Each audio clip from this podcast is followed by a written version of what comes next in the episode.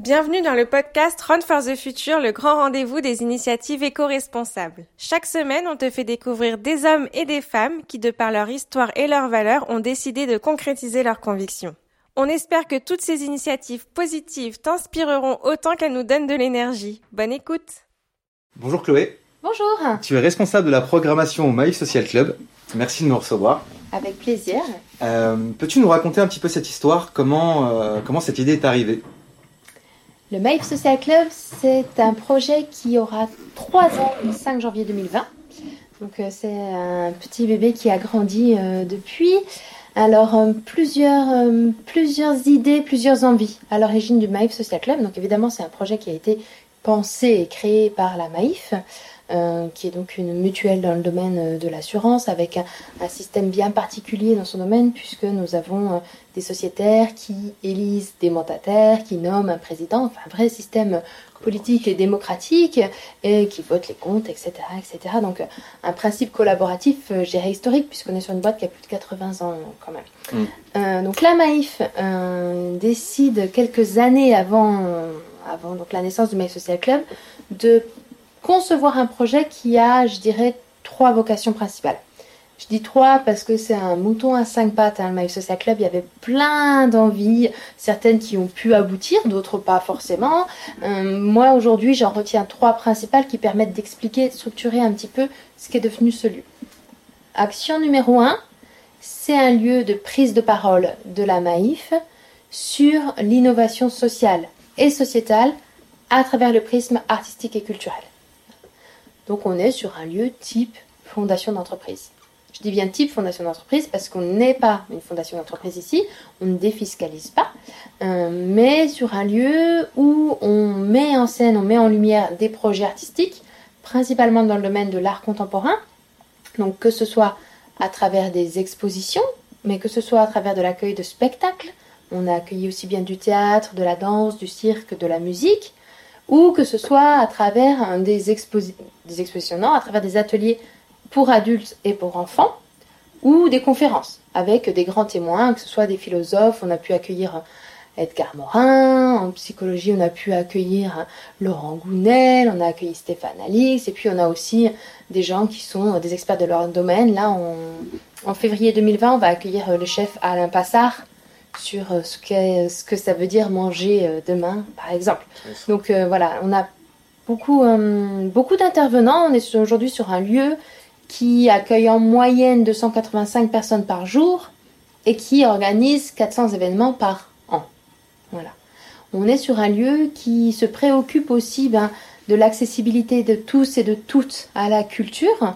Euh, comment? Bah, D'abord en étant entièrement gratuit. Voilà, ça c'est évidemment un Mmh, premier. Ça un- facilite bien. Exactement. Puis on a un deuxième levier d'action qui est qu'on va travailler avec des relais que sont les relais du champ éducatif. On a aujourd'hui une classe de scolaires qui vient par demi-journée, donc six classes par semaine, qui viennent visiter ce lieu gratuitement et qui bénéficient d'une médiation autour de l'exposition qui est proposée par une médiatrice de nos équipes. Et puis on a aussi des relais du champ social. Donc ça va être, je sais pas moi, le BAM, le bureau d'accueil des migrants, ça va être euh, des euh, maisons de quartier, euh, des missions de jeunesse, etc., qui se mobilisent aussi pour rendre plus accessible la culture et les lieux culturels à des publics qui sont dits éloignés de la culture et avec lesquels on travaille. Pour dire que la gratuité, évidemment, n'est pas le seul vecteur euh, d'accessibilité, hein, sinon ça serait. Mm. Il faut aussi, bien sûr, mettre en place d'autres d'autres choses, en plus d'une programmation qui s'adresse à tous et à toutes. Voilà. Donc ça, c'est vraiment des choses qui sont importantes et qui me permettent aujourd'hui de te dire que c'est ici un lieu de prise de parole artistique, maïf, expert, journaliste, sur des sujets qui nous sont chers, qui sont euh, des sujets d'actualité liés aux innovations sociales. Super. Deuxième point, ce lieu est aussi un laboratoire de recherche. Un laboratoire de recherche, souvent quand on dit laboratoire de recherche, on imagine quelque chose de très technique, de très euh, numérique. Euh, nous ici, la recherche, elle est plutôt une recherche sociale. Quels sont les nouveaux besoins hein, de la population française, ou en tout cas euh, de l'échantillon qu'on peut approcher à travers euh, ce lieu, quelles sont les envies, quelles sont les évolutions des usages, et comment on peut, dans ce lieu, tester des choses qui permettent ben, de mettre en valeur les innovations sociales. Je te prends des exemples parce que ça peut paraître assez flou hein. dit comme ça. La première chose, c'est que par exemple, on accueille des distributions de la ruche qui dit oui. tous les mardis ici au Maïf Social Club. Donc évidemment, ceci ayant vocation à visibiliser et rendre accessible d'autres systèmes de, de consommation alimentaire hein, principalement. et puis de travailler un ancrage sur le quartier on est dans un quartier particulier quand même, le Marais. On est dans un quartier qui, on parle même plus de gentrification hein, dans le Marais. On est sur un quartier euh, vraiment très très très aisé, hein, où il y a beaucoup d'offres culturelles, beaucoup d'offres commerciales, mais finalement peu de vie de quartier, avec euh, ben, moins d'habitants que dans d'autres quartiers aussi, moins d'espaces verts, moins de lieux de rencontre. C'est extrêmement important pour nous euh, d'être aussi ici un lieu type place de village. Euh, un lieu où les gens peuvent se retrouver. Donc euh, ça, c'est évidemment en, proposant des services qui vont intégrer la vie quotidienne des habitants du quartier, donc typiquement comme la ruche Kitiwi. Mais c'est aussi en proposant euh, une boutique qui valorise des produits made in France, des produits écologiques, que ça va être aussi bien des gourdes recyclables, réutilisables comme les gobies, ça va être des produits de beauté zéro déchet, etc., etc.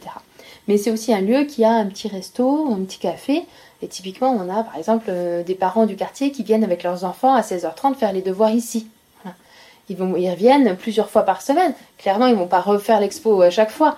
Ils ont fait l'expo une mmh. fois ou deux, mais enfin, ce lieu n'est pas juste un lieu où on va voir quelque chose, c'est aussi un lieu où on vient vivre des choses. D'ailleurs, on ne parle pas de public au Social Club, on parle d'usagers. Mmh. Euh, venir vivre des choses, c'est aussi ça, ce que moi j'appelle un laboratoire sur les innovations sociales. On a un espace de coworking un espace de coworking qui est gratuit, accessible à tous et à toutes. Et euh, dans cet espace euh, de coworking, ben, c'est aussi justement suivre les tendances lourdes hein, que sont euh, finalement les mutations de la consommation, mais aussi les mutations de nos manières de travailler, les mutations de nos besoins en termes d'espace de, où se retrouver et où échanger. C'est tout ça qu'essaye aussi de travailler le Maïs Social Club et c'est pour ça qu'on dit que c'est un, un lieu de culture, mmh. comme j'en parlais d'abord en évoquant l'idée de prise de parole artistique euh, sur des thématiques, mais aussi un lieu de vie. Voilà, c'est pas que une prise de parole, c'est aussi des propositions. Pour le coup, c'est vrai que moi qui ai visité, c'est vraiment interconnecté. C'est ça qui est intéressant, je trouve. C'est qu'on a l'espace de coworking, l'espace d'exposition, l'espace, on va dire, restauration, euh, vente de produits. Euh, tout est au même endroit et les gens circulent. Et c'est pas segmenté. Du coup, je pense que ça favorise l'échange et la collecte d'informations dont tu, dont tu parlais. Complètement. Et c'est vrai que, hum, par exemple, il y a eu des moments où on a eu peur en anticipant un petit peu justement la rencontre entre ces différents mmh, univers. Typiquement, il faut imaginer une classe de CP, donc 6 euh, ans, 25 gamins qui débarquent pour visiter l'expo, et à côté des coworkers qui sont en train de faire des conf calls. Euh, et en fait, on se disait, oh là là, mais euh, ils vont se gêner les uns les autres. Comme quoi nos peurs peuvent être parfois non fondée et puis euh, limitative. Et que si on voit les choses d'un aspect positif euh, en réalité ça a été très très enrichissant pour tout le monde.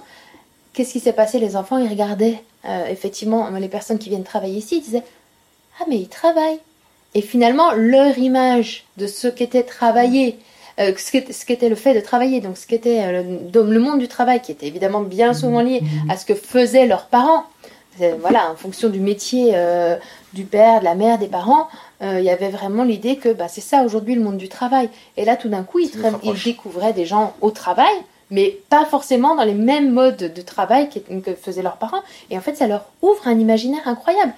De la même manière, les coworkers, euh, qui euh, sont un public plutôt jeune chez nous, hein, on va dire entre 22, 23 et puis 35 ans, sont des gens qui ne sont pas forcément au contact de la petite jeunesse, hein, c'est-à-dire entre, on va dire, on accueille ici de maternelle à principalement lycée. On va aussi en, études secondaires, mais euh, principalement lycée.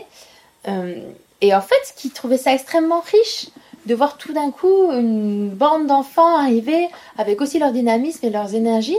Et au contraire, ça les, ça les galvanisait presque. Et, on se rend compte aujourd'hui que la, on va dire la convivence, enfin le fait de partager un espace entre des activités qui sont différentes, loin d'être un, frein. Au contraire, c'est quelque chose qui nous nourrit les uns les autres et dans lequel, euh, sur lequel on souhaite bien sûr continuer à travailler au Maïf Social Club. Hmm.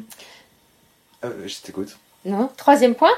Donc j'ai parlé évidemment fondation euh, action type fondation d'entreprise, action type type laboratoire de recherche et puis le troisième lieu, enfin le troisième objectif, hmm. pardon, pas le troisième lieu, le troisième objectif de ce lieu, c'est euh, de travailler et de réfléchir sur ce que peut être un espace physique autour de valeurs. Euh, pourquoi? Parce qu'aujourd'hui, euh, la Maïf, mais comme d'autres entreprises de son domaine, enfin soit de son domaine d'activité, soit d'autres domaines d'activité, qui aujourd'hui connaissent un développement fort sur le sur l'univers digital et puis par le téléphone, notamment aujourd'hui dans notre cœur de métier à nous, la souscription de contrats d'assurance se fait principalement aujourd'hui par internet ou par téléphone. Euh, se questionne sur qu'est-ce qui peut venir nourrir les espaces physiques, hein, donc euh, typiquement pour nous des délégations Maïf, euh, les espaces physiques pour en faire des espaces que notre public va venir fréquenter. pas forcément autour du cœur de métier, mais autour de valeurs communes et partagées. Voilà. Donc c'est vraiment ici aussi de réfléchir à ce qu'on peut proposer, que ce soit aux sociétés Maïf, mais aussi évidemment au reste du monde, hein, euh, qui puisse être une bonne raison de se déplacer dans un espace comme.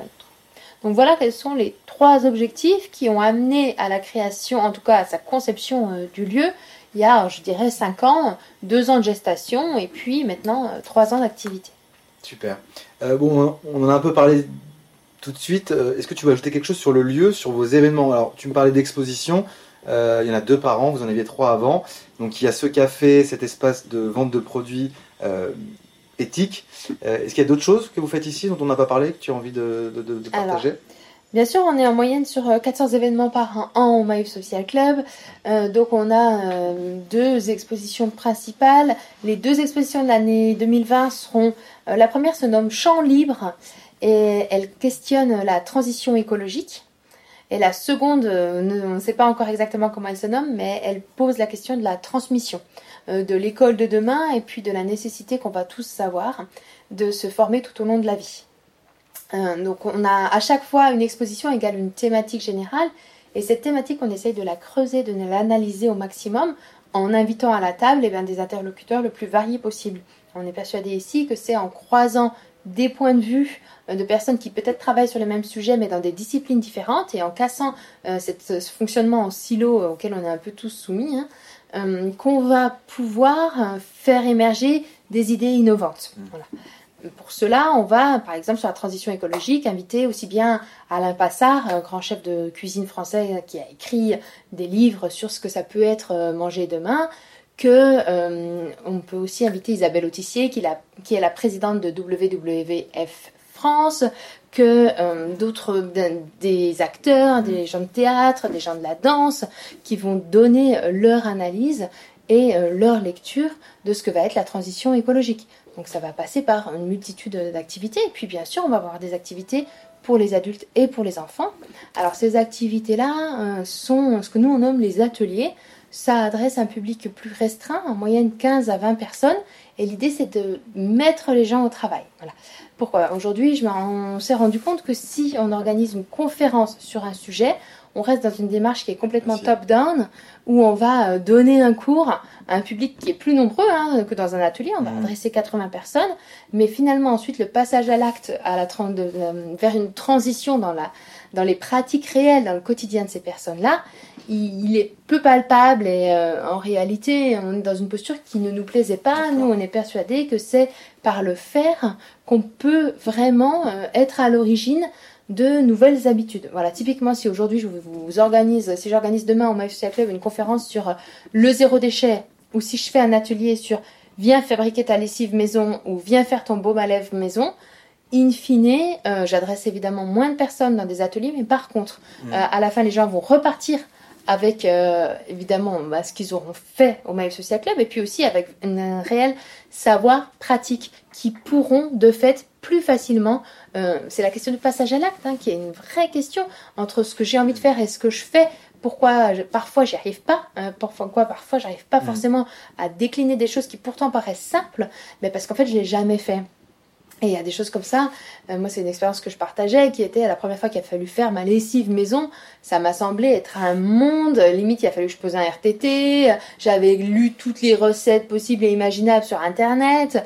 Aujourd'hui, je fais ça en même temps que je lance le café. Ça prend deux secondes. C'est de l'eau avec du savon. Enfin, voilà. Mais en fait, la question du passage à l'acte, tant qu'on n'a pas fait une première fois, eh ben, euh, c'est compliqué de changer les habitudes. Et pour ça, on a une programmation d'ateliers qui est vraiment extrêmement riche pour les adultes comme pour les enfants. Typiquement sur la question de la transition écologique, on a des, ateliers qui vont arriver là. On en a un sur euh, petit déjeuner et goûter vitalité pour proposer, c'est un atelier enfant, pour montrer aux enfants ce qui pourrait euh, potentiellement. Mais c'est un atelier de cuisine. On va mmh. pas leur dire ah il faut manger ça. T'as vu euh, les légumes et les fruits, c'est quand même vachement mieux que les Kinder. Ils vont fabriquer. Mmh. Et à la fin, l'idée, c'est qu'ils puissent à la maison aussi proposer à leurs parents des recettes alternatives pour manger euh, autre chose que des chips. Voilà. pour les adultes, on a beaucoup d'ateliers comme ça aussi qui permettent, on va évidemment avoir des ateliers autour du zéro déchet avec zéro waste, on va avoir des ateliers avec Pic Pic Environnement sur la fabrication de baume à lèvres, on va avoir euh, des ateliers pour fabriquer des pour euh, potager une caisse en bois, c'est des caisses euh, de bouteilles de vin qui sont recyclées et dans lesquelles on va apprendre aux gens comment créer un petit jardin qui ramène à la maison. Enfin voilà, l'idée c'est vraiment de ne pas être dans une démarche de transmission de connaissances par la parole, mais bien de transmission de connaissances par euh, le faire. Voilà, donc euh, ça c'est l'ensemble d'une programmation sur une thématique pour le Maïf Social Club. Ok, euh, donc sur vos 400 événements, il y a les conférences, il y a ces ateliers. Mhm. si on veut y participer, comment on fait? Alors le mieux, c'est d'être abonné à la newsletter du Maïf Social Club euh, pour pouvoir recevoir les informations en temps et en heure parce que certains de nos événements se remplissent assez vite. Donc tout est gratuit, mais la plupart des choses sont sur inscription. Euh, donc, mis à part l'exposition, qui est en libre accès, euh, tout le reste, c'est-à-dire il y a aussi les visites d'exposition, bien sûr, mais les ateliers, les conférences, les spectacles, etc., sont sur inscription tout simplement pour des questions de jauge. Euh, là, quand j'en parle, on pourrait imaginer que le lieu est grand. En fait, c'est quand même pas si grand que ça. On est sur euh, environ 800 mètres carrés accessibles au public. Euh, donc, évidemment, ça, ça limite vraiment la, jauge. et du coup, on est obligé de travailler sur inscription. Ok. Voilà. si on veut s'investir auprès de la Maïf en tant que mhm. bénévole ou autrement, vous avez des besoins Qu'est-ce qu'on qu'est-ce qu'on peut faire? On travaille pas vraiment avec des bénévoles au Maïf Social Club. On a ce que nous on nomme des publics relais. Euh, qui sont des personnes qu'on identifie parce qu'elles viennent une fois, deux fois, trois fois, quatre fois. Il y a des personnes au My Social Club qui viennent à l'ensemble de nos événements. Euh, et c'est des personnes sur lesquelles on, s'appuie de manière euh, conséquente quand elles en expriment à la fois l'envie et la disponibilité. Mm. Et quand nous, on, en a évidemment des projets à leur proposer. Hein. Donc là, typiquement, ça peut être des actions participatives dans des démarches artistiques participatives. là, on va travailler avec le metteur en scène Didier Ruiz sur euh, le Grand Bazar des Savoirs euh, qui a pour vocation euh, de mettre en scène les petits savoirs qu'on peut avoir, enfin, ou les grands d'ailleurs, je ne sais pas pourquoi je dis petits savoirs, qu'on peut avoir vous et moi, et pour lequel on cherche 80 participants. Donc typiquement dans ce cadre-là, on va d'abord identifier les personnes qui fréquentent régulièrement le My Social Club pour leur proposer de prendre la parole dans ce, dans ce cadre-là. Voilà. ou parce que ben, au bout d'un moment on échange avec elles par exemple, ça peut aussi être des personnes qui fréquentent régulièrement le coworking. On se rend compte qu'elles sortent un livre. Là, il y a une jeune fille qui fréquente le coworking, qui sort un livre sur son voyage. Elle a fait 20 000 km à vélo autour du monde. Eh ben, elle sort un livre. Elle nous a écrit Ah là là, je viens souvent au Maïs Club, je sors un livre. Ben, elle va faire une présentation de son livre. Donc, on essaye au maximum de rebondir sur le talent et. Euh, ben, ouais, c'est ça, les, qualités, le talent des personnes qui fréquentent le lieu. Et comment vous collectez ces informations? C'est-à-dire que vous avez des, gens qui travaillent ici qui, qui, qui, sont, qui ont les oreilles euh, bien ouvertes? Exactement. Comme on est quand même sur un lieu euh, familial et très convivial, euh, très rapidement, si vous, traînez un peu au Social Club, quelqu'un de l'équipe viendra vous voir. Et vous dira, ah là là, mais qu'est-ce que vous faites? Est-ce qu'on peut vous aider? Etc. Et puis si vous discutez petit à petit avec cette personne-là, très rapidement, vous allez voir si vous, vous êtes porteur d'un projet, que cette personne-là va rebondir sur votre projet on essaye vraiment au maximum de continuer à tricoter, à tisser des liens hmm. entre nos différents publics. Une fois que les personnes sont là, c'est pas juste oh ben ils ont vu l'expo, c'est cool, euh, ciao maintenant. Non, au contraire, on s'intéresse euh, à nos usagers et puis on rebondit sur leurs propositions au maximum. Super. Est-ce qu'on a oublié euh, sur vos 400 événements annuels une thématique On a parlé des conférences, des ateliers, des expositions. Est-ce que j'en aurais, on en aurait on, on, organise parfois des temps forts. Hein. Là, c'est vrai que par exemple en septembre, on a travaillé à un temps fort qui s'appelait Plan P. Ce temps fort-là, c'était euh, l'occasion de mettre en scène dans un appartement qui a été conçu, pensé et aménagé euh, par euh, le label Emmaüs. Ici, du coup. ici, au Maïf Social Club, entre deux expos, dans l'espace d'exposition. De penser à un appartement qui mettrait en valeur les initiatives dans la vie quotidienne qui peuvent euh, promouvoir d'autres manières de consommer. Donc typiquement, chacune des pièces d'un appartement on va dire lambda, témoin, était modélisé. Donc on avait la salle de bain, le bureau, la chambre des enfants, la chambre des adultes, un espace jardin, une cuisine. Et puis dans tous ces espaces-là, on promouvait des initiatives comment se meubler autrement, comment s'habiller autrement, comment euh, dans la salle de bain, bah, comment proposer des produits qui soient pas toxiques, pas polluants, euh, comment dans le jardin, etc., etc., etc.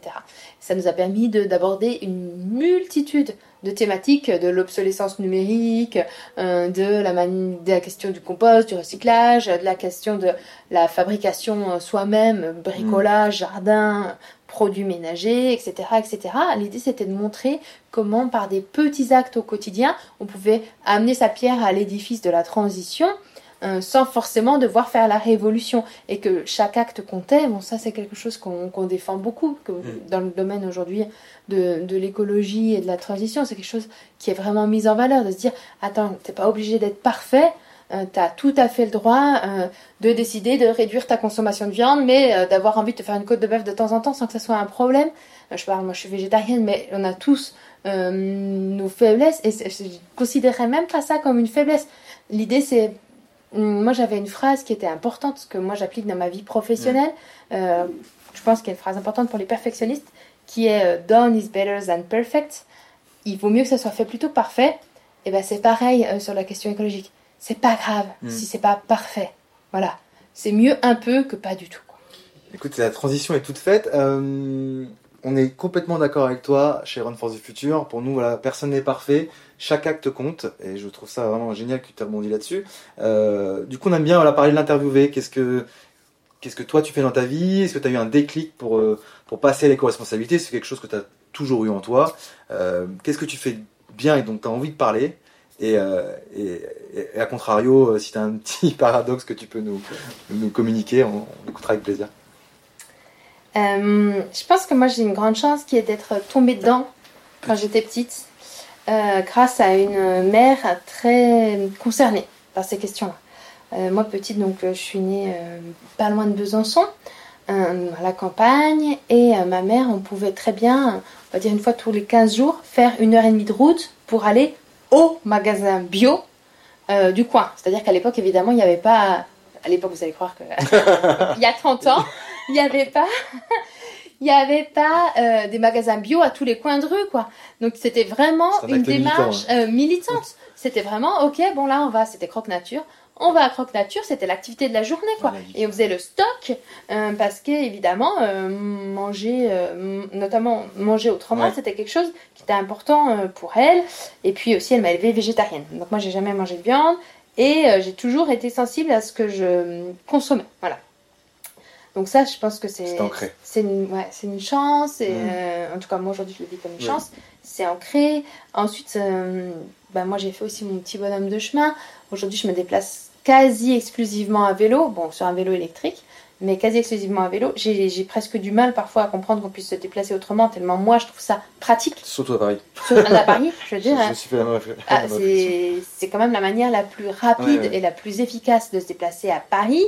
Euh, même, euh, enfin, plus rapide que le métro, plus rapide que la voiture, plus rapide que tout. Mm. Euh, pour moi, aujourd'hui, le, planning et mes, mes journées ne tiendraient pas si je me déplaçais en, autrement qu'en vélo. Donc effectivement, je me déplace. Et puis par ailleurs, c'est quand même extrêmement agréable euh, d'être dehors au plein air et tout ça. Vous fait un réel effort sur les pistes cyclables euh, ces quelques dernières ah années. C'est assez incroyable. C'est assez incroyable. C'est vraiment euh, beaucoup, beaucoup de plaisir. Il faut rester souriant, sympathique avec tout le monde. Mm. et puis bien évidemment, ne pas oublier que la priorité va toujours aux piétons. Mais une fois que ça c'est acquis, moi j'adore. J'adore. donc ça, voilà. Aujourd'hui, au My Social Club, on a par exemple tous nos prestataires qui sont des prestataires hein, engagés. Donc ça va évidemment de ce qu'on offre, enfin de ce qu'on propose, on va dire en termes euh, alimentaires et de boissons. On est, notre café vient de The Beans on Fire, qui euh, est une coopérative euh, qui travaille le café en allant exclusivement l'acheter à des familles de producteurs qui vont identifier eux-mêmes au Mexique, en Colombie, en Éthiopie, et puis ils le torréfient ici à Paris, une torréfaction collaborative. Euh, voilà, donc ça c'est juste un exemple, mais parmi tant d'autres, le papier qu'on utilise est du papier recyclé, tout est, tous les goodies, toutes les choses qu'on peut faire, c'est made in France. Vous, dans la... vous venez une réflexion sur chaque acte. euh, Surtout. ouais. La scénographie de notre prochaine exposition, donc champ libre, euh, il y a de la moquette au sol, c'est de la moquette faite à partir de filets de pêche réutilisés. En dessous de ces filets de pêche, donc la moquette est accrochée sur du vinyle, qui est du vinyle recyclé. Tout, tout, tout, tout, tout doit avoir eu une vie avant et aura une vie après. C'est-à-dire que la scénographie d'une exposition, par exemple, on parlait de l'événementiel et puis de ce que ça signifie aujourd'hui, quel est l'impact écologique de l'événementiel. Nous, une, une scéno, elle doit être évidemment éco-sourcée, mais elle doit aussi être euh, réutilisée ensuite. On va pas jeter des mètres et des mètres de moquettes comme après des salons professionnels qui existent, par exemple. On travaille tout ça. Et ça, c'est quelque chose qu'on fait vraiment euh, tout le temps, tout le temps, tout le temps dans le lieu, et que moi je fais quand même beaucoup. euh, Hier, par exemple, cette année, Noël se fait chez moi à Paris, donc toute ma famille vient. Hier, je me connectais donc à Internet pour cette histoire de sapin de Noël qui m'embêtait, et j'ai donc annoncé à mon fils de 6 ans, euh, Malik, euh, on va avoir un sapin de Noël cette année. Première chose qu'il me répond, 6 ans, hein Ah non, après on va le jeter. Et là, j'ai pu, j'étais un peu fière de moi, lui dire, mais pas du tout, pas du tout, pas du tout. Figure-toi que j'ai pris un service, euh, Trismas, je crois, qui livre à la maison un sapin en pot, le laisse pendant un temps donné, pour- chez nous en l'occurrence un mois, et vient le rechercher pour le replanter. Magnifique. Parce qu'il suffit pas d'avoir un en pot, hein. moi j'ai pas de voiture, je vois pas comment je pourrais Ouais, perso aller le replanter à la forêt de Fontainebleau. Donc, euh, euh, donc, et eux, ils, le- ils viennent le rechercher et ils le replantent. Et ça, c'est hyper important. Ça m'a coûté un peu plus cher hein, qu'un sapin, voilà. mais c'est très, très, très, très important. Voilà. Euh, après, euh, tu le disais, c'est important aussi de, de montrer ben, que on fait tout ce qu'on peut à notre niveau, mais dans les limites qui sont les nôtres. C'est des limites de temps. Ça prend du temps. Euh, c'est des limites d'argent ouais. évidemment. Euh, c'est des limites aussi de connaissance, de réseau, hein, de maîtrise, de savoir Mm. quel levier je peux activer pour faire autrement. Et ça, c'est encore quelque chose sur lequel on a beaucoup de travail à faire. Donc euh, ça, bah, toutes ces limites-là, elles existent pour tout le monde. Moi, je sais qu'aujourd'hui, typiquement sur les vêtements, je suis encore euh, loin, loin, loin de ce que je peux, euh, ce que je- j'aimerais faire. Clairement, je n'arrive pas à ach- acheter que ce soit euh, des chaussures, des sous-vêtements ou des vêtements. Les vêtements un petit peu, mais vraiment pas du tout au niveau où j'aimerais, euh, parce que bah, j'ai pas aujourd'hui le temps ou l'envie de consacrer le temps, hein, parce Mmh. qu'évidemment le temps tout est relatif, Ouais. mais euh, d'aller fouiller euh, les Emmaüs, les dépôts-ventes, les nanana, pour acheter uniquement, par exemple, des vêtements de seconde main. Mm. Ce qui serait dans l'absolu un idéal pour Un moi. Euh, mais vraiment, j'y arrive pas. Quoi. Je, sur les vêtements, je continue à. Alors évidemment, j'essaye de faire attention, mais je continue à avoir des dépenses qui sont, euh, à mon sens, pas aussi éthiques du tout Mm. euh, que j'aimerais. quoi. Sur les transports et sur l'alimentation, ça va. Euh, sur les vêtements, ça reste compliqué. Et puis, évidemment, parfois aussi sur les jouets pour enfants. Ouais. C'est vrai qu'il y a une offre qui est pas non plus Ben, énorme en, en termes de jouets éco-responsables. Il y a des choses qui se font maintenant avec des jeux en bois, mais Il y a, alors il y a Jouer Libre avec qui on a travaillé au Maïf Social Club, qui était venu euh, sur un marché de Noël. Sur- on a encore de leurs produits qui sont à la boutique du Maïf Social Club, donc avec des produits euh, qui sont fabriqués dans le Jura, en bois. Il y a une structure qui s'appelle Rejoue, qui est vraiment une recyclerie uniquement dédiée euh, aux Jouets. qui valorise ça. Maintenant, il y a aussi ton gamin qui rentre à la fin de la journée d'école et qui trouve que tout le monde a, en ce moment, c'est les Bakugan. On a eu les Pokémon, on a eu les cartes de foot, on a eu et voilà, et tout d'un coup, ça devient terrible pour pour ton gamin de ne pas avoir euh, ce truc-là. Et du coup, ça devient compliqué à, à gérer, euh, à gérer ça. Alors que, évidemment, euh, c'est du, enfin, c'est des trucs en plastique qui ont une durée de vie minime parce que dans deux mois, ça sera une autre tendance. Parce que voilà, bon, voilà, ça reste compliqué dans ce cadre-là de, de toujours pouvoir tout faire. tout faire. Et puis pour moi, euh, Il faut garder des axes de progression quand même, sinon c'est. ben ouais, et puis en fait, la question sociale doit primer. C'est-à-dire qu'aujourd'hui, euh, il est plus important pour moi euh, que mon gamin se sente à l'aise à l'école euh, que euh, se- je voudrais pas que ce soit euh, le gamin ostracisé parce que sa mère elle est complètement écolo psychorigide quoi. De la même manière que moi dans un cadre social, si demain tous mes imaginons on a une soirée avec des potes et tout le monde a envie d'aller manger je sais pas quoi dans une chaîne et j'ai pas envie, je vais pas faire ah non moi désolé j'ai vraiment envie d'aller non le, le, le groupe euh, le social et le collectif doit primer Euh, on en parlait euh, on avec Julien Vidal qu'on a accueilli récemment au Maïf Social Club, mm. donc sur son premier ouvrage, ça va changer avec moi ou ça commence par moi, et puis le deuxième, ça va changer avec nous. Et on parlait de ça, de comment militer sans saouler.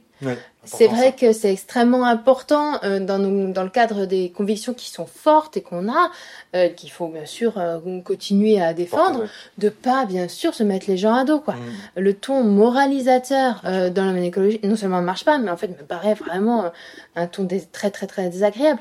Et là on, est, on travaille beaucoup là-dessus en ce moment au Maïf Social Club parce que les fêtes arrivent et c'est vrai que les fêtes sont des temps de tension potentiellement dès qu'on sur ces sujets entre ceux qui veulent que des cadeaux made in France euh, pas de cadeau du tout, pas de papier d'emballage, et ceux qui veulent tout l'inverse, mhm. ceux qui sont d'accord pour faire un repas de Noël végétarien, et ceux qui trouvent que pas du tout. Et voilà, et en fait, tout d'un coup, euh, les temps de retrouvailles, qui soient des temps amicaux ou des temps familiaux, sont potentiellement mis à mal par les convictions individuelles.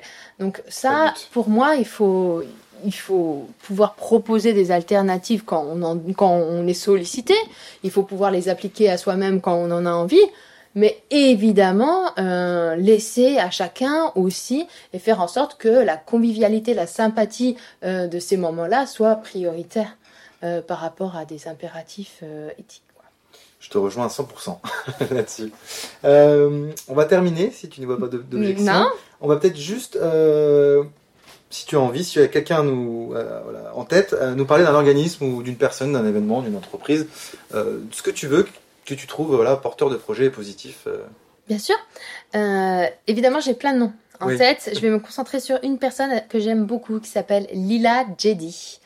Lila avait un restaurant qui s'appelait la Cantine Vagabonde, qui est un restaurant qui a cumulait euh, tous les bons points en étant bio, local, de saison, végétarien, installé au métro Stalingrad à Paris et à des tarifs complètement abordables ça faisait beaucoup. Euh, elle a fermé son restaurant il y a un an, je dirais, à peu près comme ça. C'est quelqu'un qui, depuis le début du Mail Social Club, intervient avec nous, euh, que ce soit sur des ateliers à destination des enfants et des adultes, pour proposer des alternatives dans la manière dont on consomme et dans, les, dans ce qu'on mange, et qui vient de sortir un ouvrage hein, qui s'appelle euh, la cantine vagabonde aux éditions Tana ouvrage qui est sorti il y a 15 jours, je dirais, où on trouve toutes ces recettes euh, qui sont plus excellentes les unes que les autres. Euh, c'est un manifeste pour manger autrement. C'est quelqu'un qui travaille tout, qui travaille aussi bien les épluchures que euh, tous les types de produits, qui invite vraiment à faire au maximum par soi-même. C'est quelqu'un qui par ailleurs fait de l'accompagnement alimentaire chez les personnes qui souhaitent changer leur manière de, de manger. C'est quelqu'un qui a une phrase qui m'a beaucoup marqué un jour elle parlait de l'alimentation, mais pour moi c'est applicable à plein d'autres domaines, où elle expliquait que par exemple quand elle accompagne euh, quelqu'un qui souhaite modifier un petit peu sa manière de manger, euh, l'idée c'est pas de lui dire euh, attends tu manges du Nutella le matin, attends oublie ça, je te retire le Nutella. C'est d'abord de proposer à cette personne-là des alternatives de consommation de matin. Attends, tiens, goûte cette pâte de cacahuète. Ah, regarde, il y a du nocciolata. Et si tu voulais pas goûter ce petit crunchy noisette, je sais pas quoi, jusqu'à ce qu'en fait la personne dise, attends, mais ça, j'adore en fait. Et du coup, là, je retire le Nutella. Parce que j'ai déjà trouvé l'alternative qui est meilleure et qui me plaît. Ou pas, hein, je veux dire, je dis pas que. C'est quand même vachement bon, mais.